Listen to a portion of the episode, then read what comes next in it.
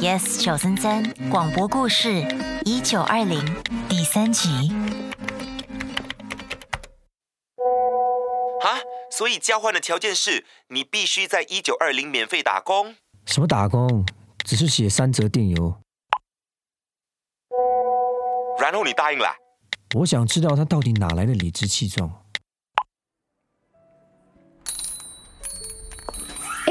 凯哲对吧？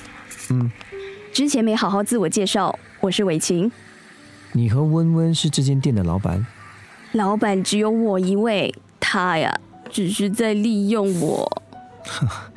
你们认识很久了啊？嗯，中学朋友？我们看起来像同龄对吧？我是因为我的弟弟才认识温温的，嗯，别介意我多管闲事啊，只是每次看见你都觉得你心事重重，啊，你不赞成一九二零不是啊，啊？那你是讨厌温温对不对？我们只见过一次面。没关系的，我了解他大多时间是令人讨厌的，但我可以很明确的告诉你，一九二零对温温很重要，所以我对一九二零所做的有着百分之一百二十的信心。一九二零开始很久了吧？一年多了吧？老板娘，你很有空啊？哎，我是辛苦好吗？要顾咖啡厅，又要帮你应酬，您费心了，可惜今天他不是我的顾客，他是我的同事。准备好了吗？我们出发喽！你们怎么会约在临终关怀院？一九二零的第一条规则，不要过问那么多。你该知道的，终究会知道。啊那第二条呢？目前还没想到。切，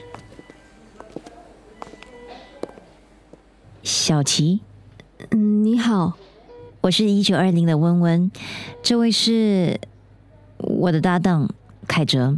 Hello，你你好，你想发电邮的对象是我自己 Yes 九三三广播故事一九二零第三集，故事制作陈宁，包勋平饰演凯哲，一九二零开始很久了吧？黄柏荣饰演凯哲朋友，所以交换的条件是你必须在一九二零免费打工。黄思敏饰演伟晴，每次看见你都觉得你心事重重。陈宁饰演温温。不要过问那么多，你该知道的终究会知道。高玫瑰饰演小琪，我自己